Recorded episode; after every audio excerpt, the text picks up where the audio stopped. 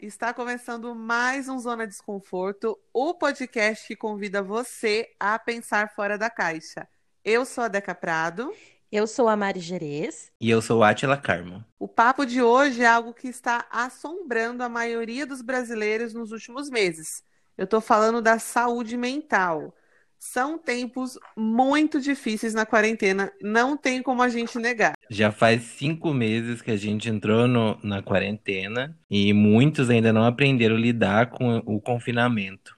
E vocês, meninas, como estão lidando com isso? Olha, Atila, eu vou confessar para você que a minha vida ela se tornou uma verdadeira montanha-russa nessa quarentena. Porque além de lidar com a perda de familiares e de conhecidos que eu tive, não foram poucos, é, a gente ainda tem que ver todo santo dia milhares de vidas que estão sendo perdidas. É, a gente está falando de nove... mais de 90 mil mortes até a gravação do nosso desse episódio. E são vidas que foram perdidas, são histórias que adormeceram para sempre. É, e eu vou aproveitar para falar que dormir se tornou um verdadeiro privilégio. Eu não lembro a última vez que eu consegui ter dias seguidos de sono regulado. E você, Mari? Pois é, gente, sono regulado e alimentação balanceada é uma das coisas que fugiram do meu controle nessa quarentena. Além de tudo, eu passei a trabalhar muito mais do que o normal, e isso tem pesado demais no meu dia a dia. É um cansaço mental, assim, infinito, e que está me trazendo algumas consequências na minha saúde física. Eu também tive vários problemas para dormir, tive um, uma compulsão alimentar que eu não conhecia.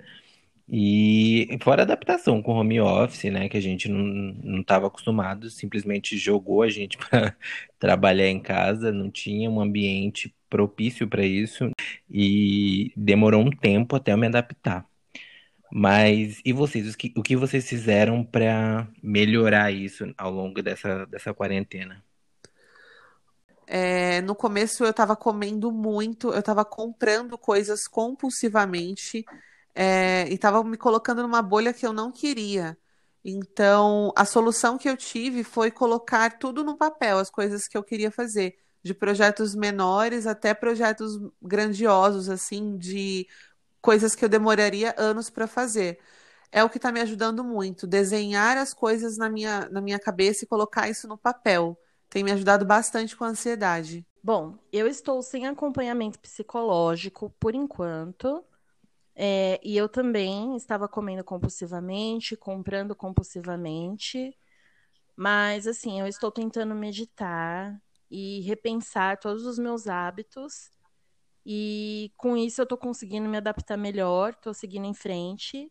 Mas tem sido bem difícil, gente. Não, não vou mentir. Não fui tão organizado assim como vocês. A, a, minha realidade foi assim: eu adotei uma cachorrinha, a Judite, que provavelmente vai vazar o áudio dela latino a qualquer momento. E aí ela trouxe bastante distração para mim, carinho, atenção, e isso tem me ajudado muito até agora. Ela fez quatro meses, então ela tem um período aí da, da pandemia na minha casa. Fora isso, eu comprei um Kindle e fiz um grupo de, de leitura com amigos meus. Então tem ajudado bastante, assim, na distração e leitura também me dá uma calma grandiosa, assim.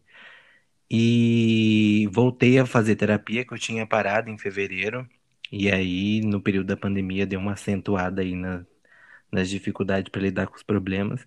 Aí eu voltei para terapia e foi algo que assim me ajudou bastante mesmo. Para mim, não era uma coisa que ia demorar tanto. E o meu aniversário é no final de maio. Para mim, tudo estaria normal. Jurando que ia ter então, uma festa. Sim. Exatamente, eu tava contando com isso. Asilo, eu já tô assim, carnaval, ai que pena, só 2030. Ai, carnaval online.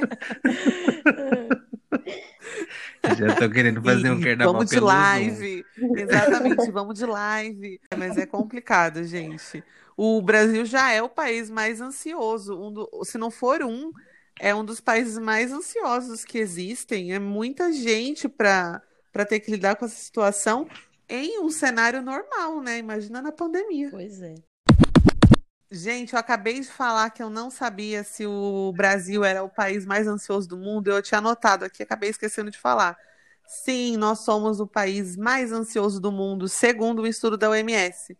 São milhões de brasileiros lidando com esse transtorno, então a gente não está sozinho. Para falar um pouquinho sobre a saúde mental na quarentena, a gente chamou uma psicóloga, é a Karina Sobral. A Karina vai ajudar a gente a, a falar sobre algumas questões que a gente está lidando durante a quarentena. Karina, quem é você no meio da zona? Conta aí para o pessoal. Oi, pessoal, tudo bem? Eu sou Karina, sou psicóloga. Tive uma experiência breve com saúde mental no aprimoramento em saúde coletiva no Instituto de Saúde, em um programa de pós-graduação em saúde pública. Então, estou aqui como uma comentarista, é, uma comentarista especial para a gente falar um pouquinho sobre essas dificuldades que está todo mundo enfrentando agora nesse momento. Karina, aproveitando que a gente estava aqui falando um pouquinho sobre como a gente está se sentindo é, no meio dessa loucura toda, você poderia contar um pouco para a gente como tem sido para você nessa pandemia tanto como profissional e, acima de tudo, como ser humano, porque muita gente é, acha que psicólogo não precisa de terapia, né? E não é verdade. Como você está lidando com tudo isso? Eu estava em um trabalho onde eu fazia atendimentos, sobretudo atendimentos para mulheres vítimas vítimas de violência. E já não era um trabalho fácil, e eu estava ali em uma experiência breve, tentando também me adaptar ao trabalho. E quando a gente foi surpreendida por tudo isso, eu acho que todo mundo teve a impressão de o que está acontecendo e como é que a gente vai lidar com isso agora. E tenho principalmente tentado organizar minha rotina para otimizar o meu, meu tempo de trabalho, né, diminuir um tanto as cobranças em relação ao trabalho e também aproveitando os meus hobbies. Então, eu gosto de cozinhar, eu também tenho um, um animal de estimação, então eu dou atenção para minha gatinha. E isso tem me ajudado bastante. A gente está falando aqui, né, como cada um se sente. E a gente abriu um box de pergunta nas nossas redes sociais para ouvir o relato das pessoas, né, em como elas estão se sentindo. E muita gente relatou que está tendo com frequência falta de ar, taquicardia, insônia ou sono excessivo, é, compulsão alimentar, como a gente já citou aqui, entre outros sintomas. A gente sabe da importância de se manter são nesse momento, né, para a gente ter uma qualidade de vida e um equilíbrio emocional. É, mas eu queria saber é, se isso pode acarretar futuramente alguma doença psicossomática ou de fundo emocional. A gente precisa, né, antes de, de entrar na, em todas essas questões que a gente escuta, e inclusive a gente tem estudos que, que já mostram para gente o quanto a prevalência de ansiedade, depressão, insônia tem de fato aumentado. A gente tem é, pesquisas científicas é, demonstrando isso. É, acho que a gente precisa entender que um, um estado de bem-estar contínuo, né, se sentir sempre muito bem, não, não é real.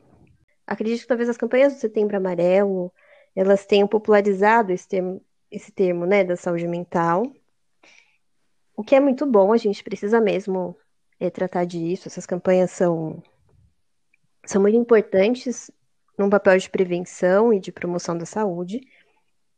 Mas aí, esse termo circulando no senso comum, é, de alguma maneira, pode ter banalizado um, um tanto essa discussão. Então, um efeito negativo disso pode ser essa ideia de que a saúde mental ela se trata de uma questão do indivíduo. Então, você precisa fazer o seu autocuidado, você precisa estar bem, não pode ficar triste, tem que ficar feliz. E, e aí, essa busca pelo bem-estar a todo momento, essa busca por se sentir bem sempre, ela pode ser enfadonha também, ela pode trazer angústia para as pessoas. Então, e, e ao contrário desse, desse sentimento, né, de preciso ficar bem, mais na conta né, de cada indivíduo, ao contrário disso, a gente está vivendo uma situação em que as questões de saúde elas têm se mostrado com, com esse fenômeno que a gente está vivendo da pandemia, as questões de saúde elas têm, elas têm mostrado que cada vez mais saúde é uma questão de políticas públicas que garantam direitos sociais. É importante a autoobservação, é importante o autoconhecimento. A gente precisa pensar também em que medida essa, essas desregulações do nosso cotidiano elas podem ser uma resposta de adaptação à mudança que a gente está vivendo, ou quanto elas podem indicar é, questões mais sérias, que merecem é, mais atenção e mais cuidado, principalmente com intervenção profissional. A gente está vivendo uma situação de iminência, de, de, de risco muito grande, de adoecimento, de morte. É muita coisa, é muita coisa para tentar encaixar nossa rotina no que era antes. Você falou sobre o, a comida, eu passei na, endro, na endocrinologista e ela me falou uma coisa que eu fiquei assim refletindo. Ela disse que nesse período a gente tinha que focar em comer coisas saudáveis, mas não pensar no emagrecimento, porque seria mais uma coisa que somaria para você te, te despertar essa ansiedade. Então ela falou: pensa em passar essa quarentena comendo coisas saudáveis e depois da quarentena você foca no, né, nesse emagrecimento. E procura fazer uma caminhada para dar uma, um ânimo aí, e mas não fica pensando, preciso emagrecer, preciso emagrecer, porque você só vai somar mais um problema nesse período. Muito sensato. Exato, e o quanto isso, e o quanto o quanto é relevante nesse momento, né? É, é, acho que são questões que talvez a gente possa, com as quais a gente possa se confrontar nesse momento, de um estilo de vida, de valores que a gente tinha antes da pandemia.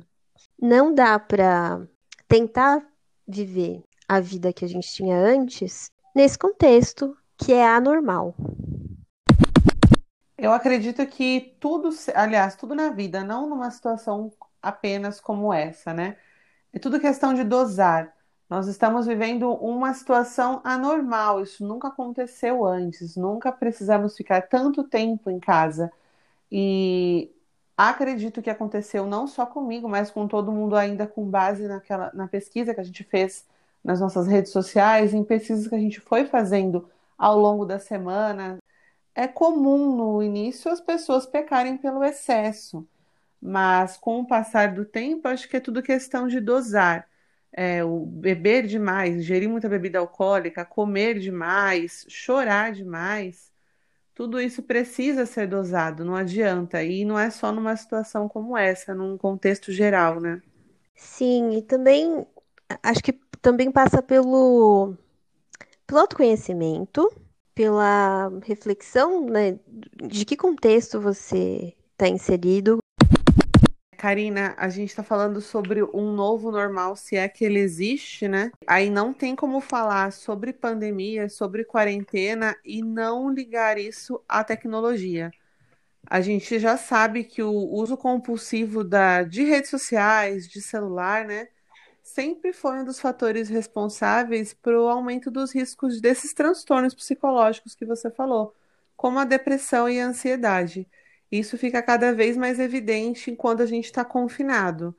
É, teve alguma, tiveram algumas pesquisas realizadas com sites que estudam o perfil do consumidor, e esses estudos eles apontaram que teve um aumento de 76% é, do uso de redes sociais é, durante esse período de isolamento. Esse número é uma coisa absurda, esse aumento.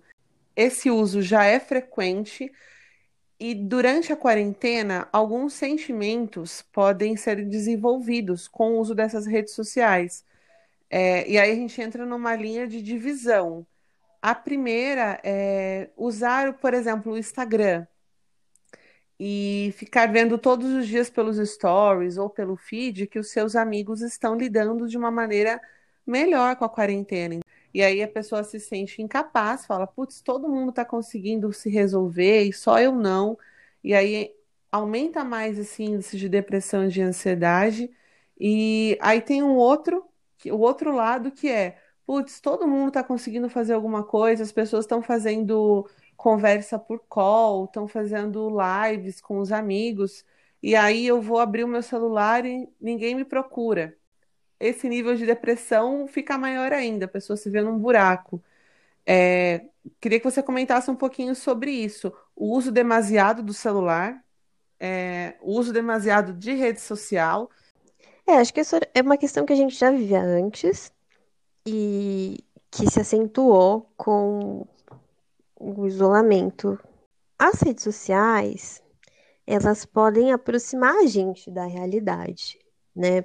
Mostrando questões que a gente não veria, talvez, se, se estivesse um tanto mais alienado do que está acontecendo fora, né, da sua, da sua casa, da sua vida mais cotidiana. As redes sociais têm esse, esse impacto, né, de, de trazer outras realidades das outras pessoas para a gente, para perto da gente é, é preciso entender também que o que a gente vê nas redes sociais, o que a gente, acho que principalmente no Instagram, é, talvez não seja o que de fato está acontecendo. Então, acho que são jeitos diferentes de, de entender também as nossas relações sociais, né?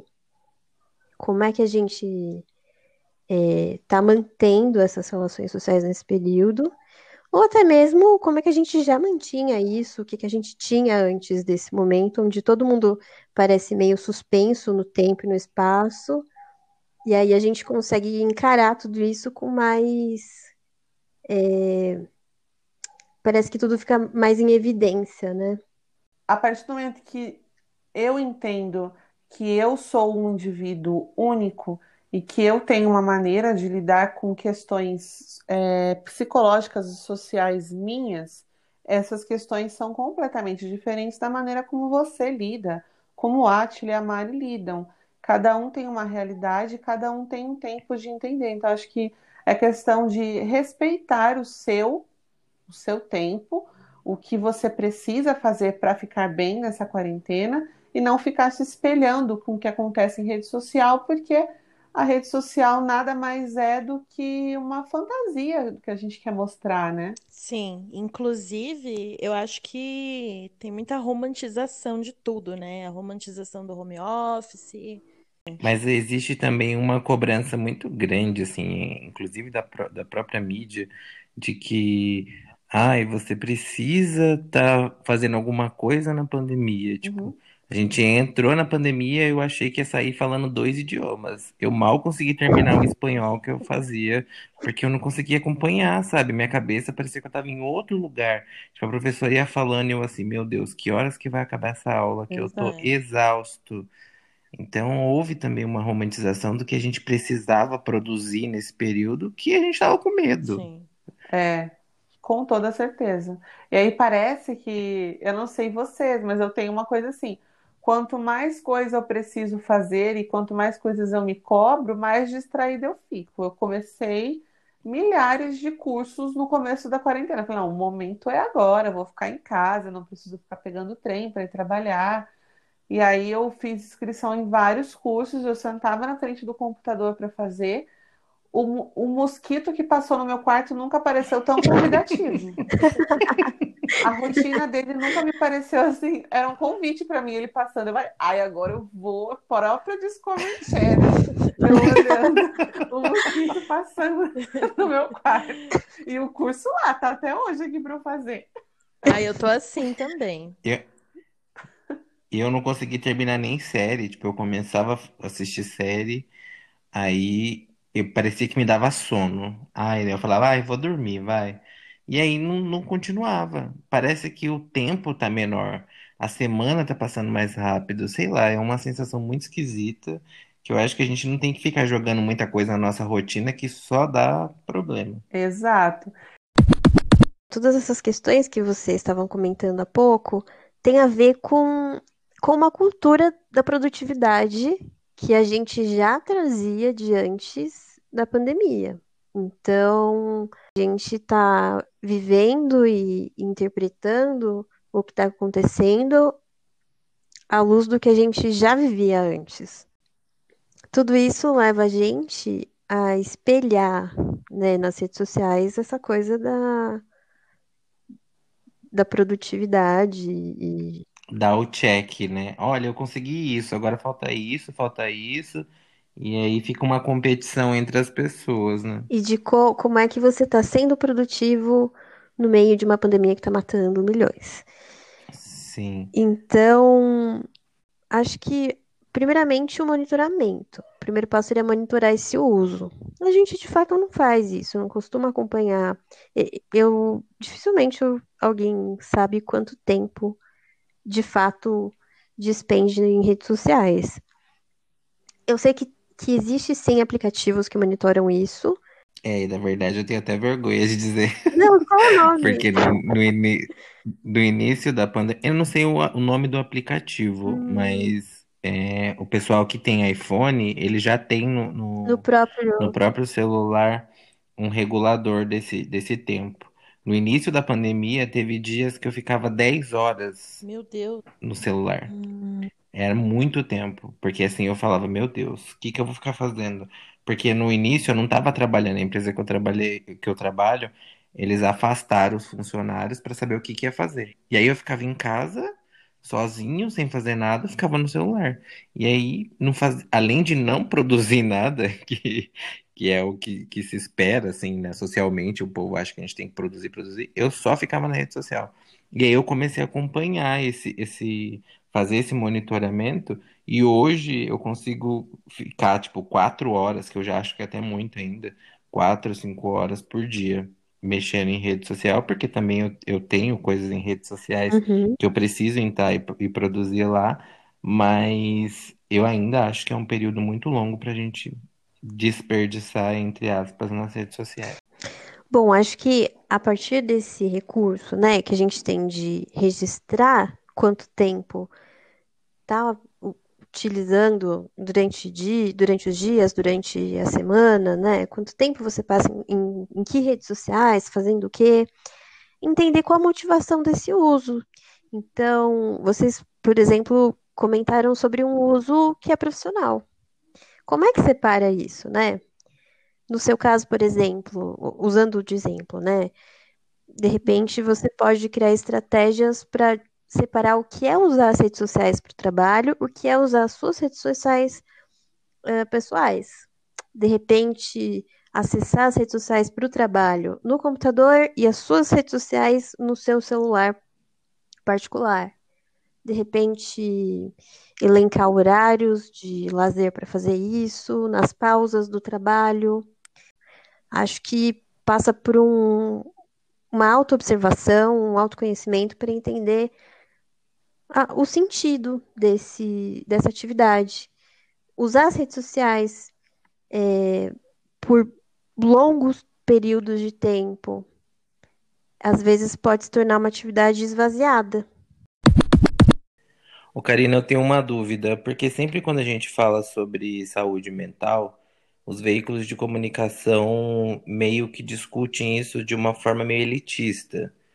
É, seja porque trazem a discussão com termos muito técnicos, ou porque simplesmente faz, falam façam terapia e não se aprofunda muito nesse, nesse assunto. Todos nós sabemos que fazer terapia é muito importante, é, mas a gente também sabe que moramos num país totalmente desigual e que financeiramente fazer terapia não é acessível assim para todos. Então, é, dito isso, eu pergunto para você: o SUS hoje oferece um tratamento psicológico de qualidade? O termo saúde mental tem circulado mais na mídia, é, é uma campanha necessária, mas acho que a gente também se distancia um tanto de discussões que são do campo da saúde, sobretudo do campo da saúde pública, eu diria da saúde coletiva, que entende é, saúde, a saúde mental de uma forma mais complexa. E aí, quando a gente fala da terapia, da psicoterapia, né? Eu vou, vou, vou falar assim. como um recurso para promover a saúde mental, a gente está elencando um, uma estratégia, né? E ela não é o único recurso que a gente tem para promover a saúde mental. A gente pode imaginar que a psicoterapia em grupo também é um recurso de promoção da saúde mental, que grupos de convivência, a vivência comunitária, onde você pode ter formação, desenvolvimento é, dos sujeitos.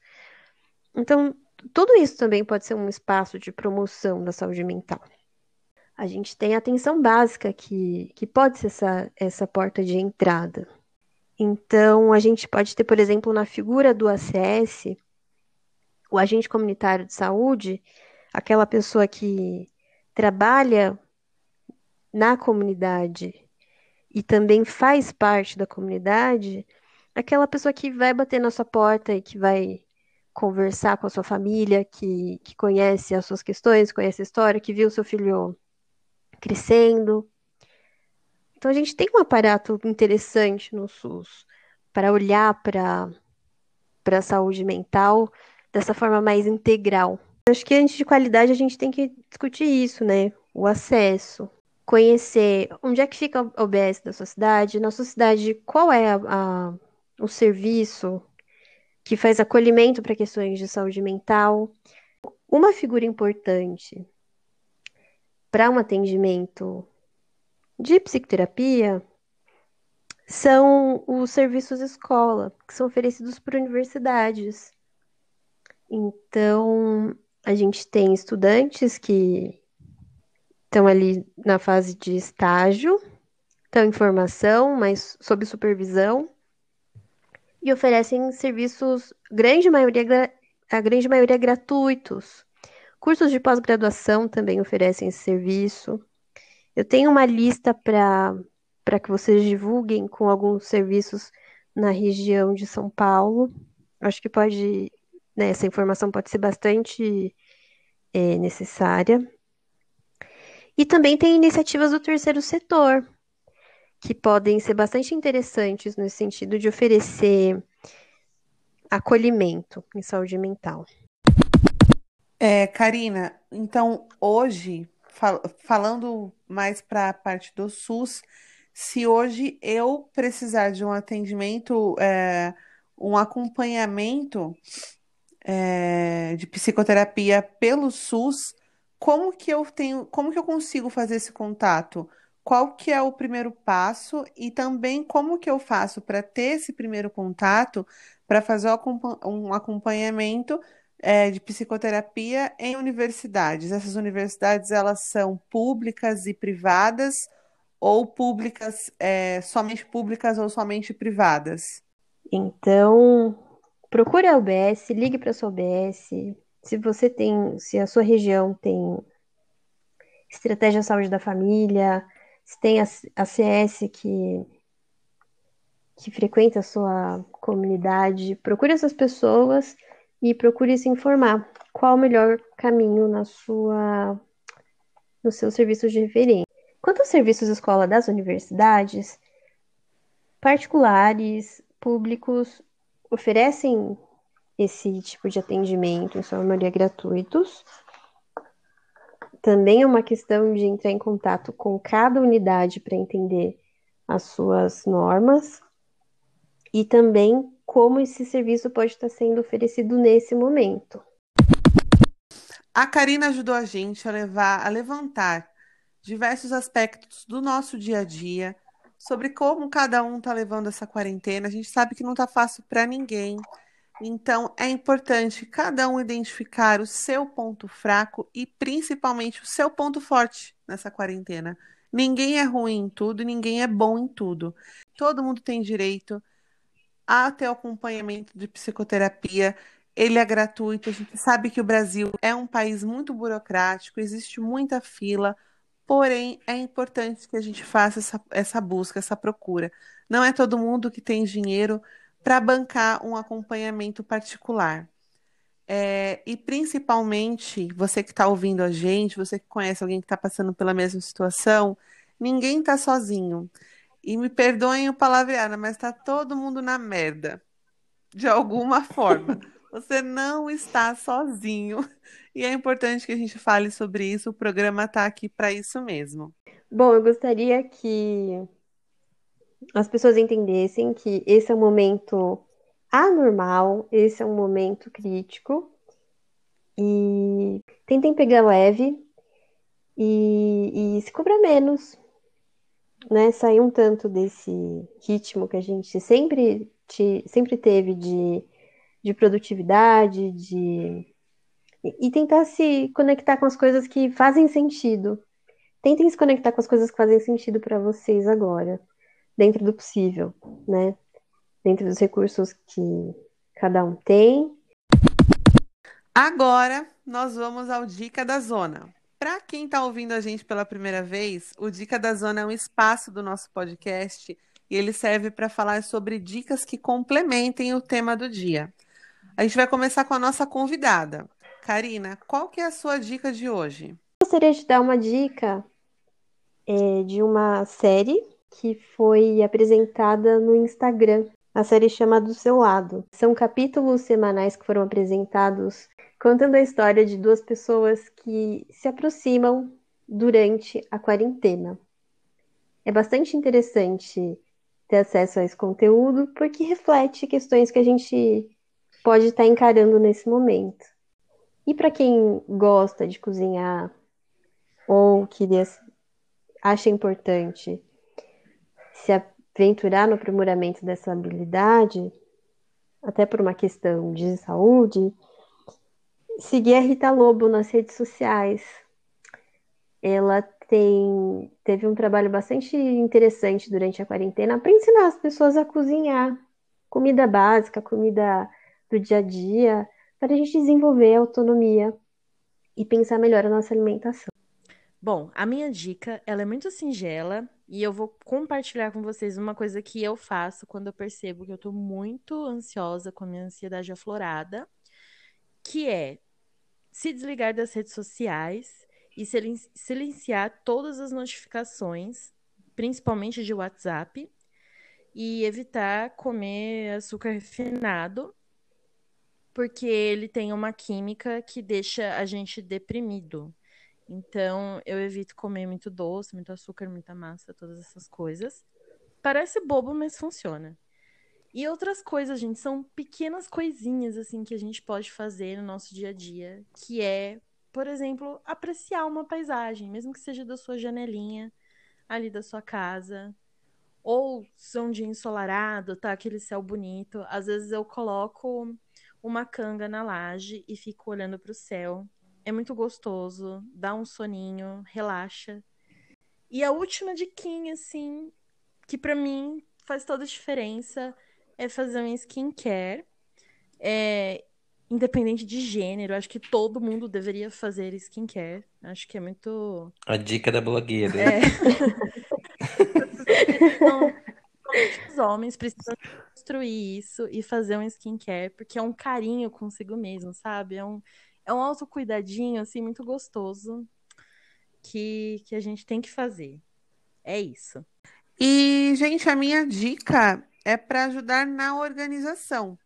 A gente sabe que muitas pessoas que sofrem com ansiedade, elas tendem a transformar o ambiente que elas vivem em uma verdadeira bagunça, principalmente quando a ansiedade está no auge. E quando eu falo em ambiente, eu estou falando tanto externa quanto internamente. E aí o que reina é aquela sensação de cobrança e incapacidade. Então, algumas tarefas básicas do dia a dia, elas se tornam uma verdadeira luta para quem está passando por isso. Então, se assim como eu, você ficou sem, é, ficou noite sem dormir por conta de mil ideias que ficaram maquinando na sua cabeça, que quando você acordou elas não foram colocadas em prática, tenta colocar tudo isso num papel. Então, faz o uso de um planner. É, Para quem não sabe, o planner é uma ferramenta de planejamento pessoal e profissional. E ela foi, ela foi pensada para registrar e organizar as mais variadas ações e informações que a gente quer é, colocar na nossa vida no dia a dia. É, a versão clássica dela é no formato de um caderno mesmo, como se fosse uma agenda mas tem umas funções, tem alguns planners mais completos e o que o valor deles são um pouquinho mais salgados. Então, o que que eu fiz para eu conseguir me organizar? Eu baixei do Canva.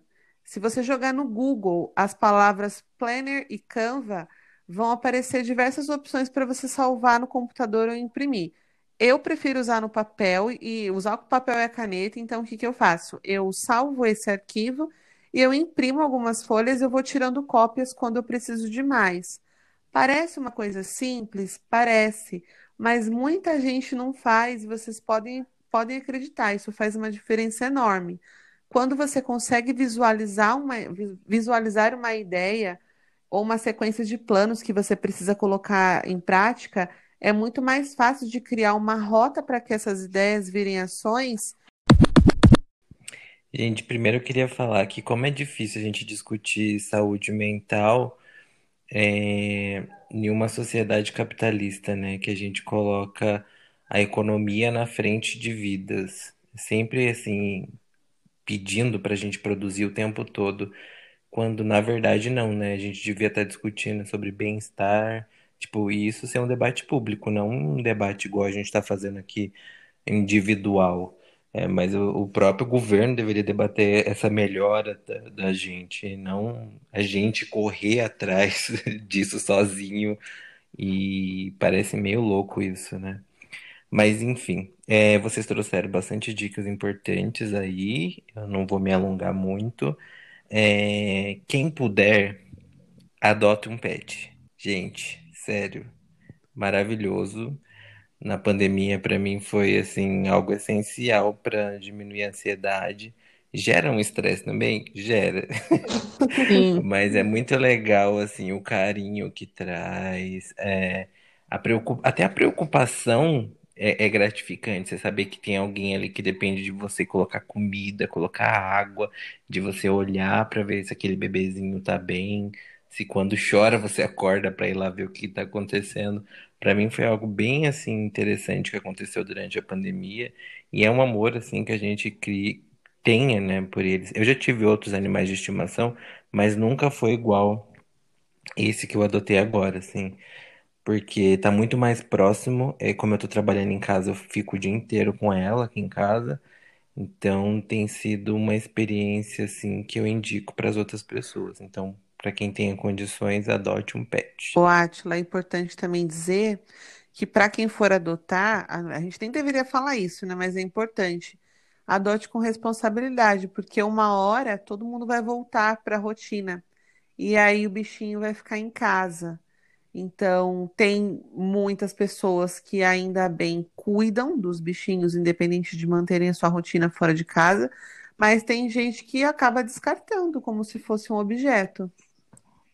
É, e sem fazer o papo Luísa Mel, assim, de militante dos animais, mas, gente, por favor, não compre animais, não financia, é, esses criadouros, essa produção de animal.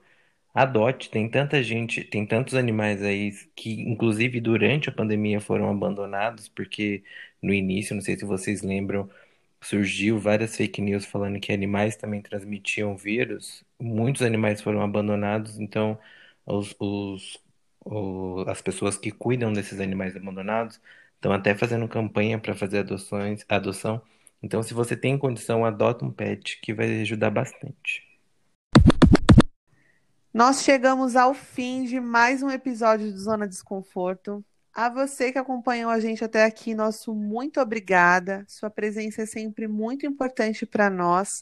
Eu vou aproveitar para lembrar que você também encontra a gente pelo Instagram pelo arroba Zona Desconforto Pode. Lá no nosso perfil você fica por dentro dos temas dos próximos episódios, além das informações sobre os nossos convidados. Você também pode me encontrar pelo arroba Deca Prado, o Deca com a letra K. Eu sou Atila Carmo, tanto no Instagram quanto no Twitter. Eu queria agradecer a todos que estão ouvindo o nosso podcast. Queria agradecer também a Karina por ter topado fazer esse episódio com a gente, responder nossas perguntas. E vocês me encontram tanto no Instagram como no Twitter. No Twitter eu sou arroba Mariane M e no Instagram arroba Mari Gostaria de agradecer o convite de vocês e desejar muito sucesso para vocês no projeto. No Instagram eu sou arroba, underline, Karina com K, Sobral. E no Twitter, arroba, underline, Karina com K, Sobral. É isso, gente. Muito obrigada, Karina, mais uma vez. Então é isso, gente. Um beijo e até semana que vem. Beijo, gente. Até mais. Tchau.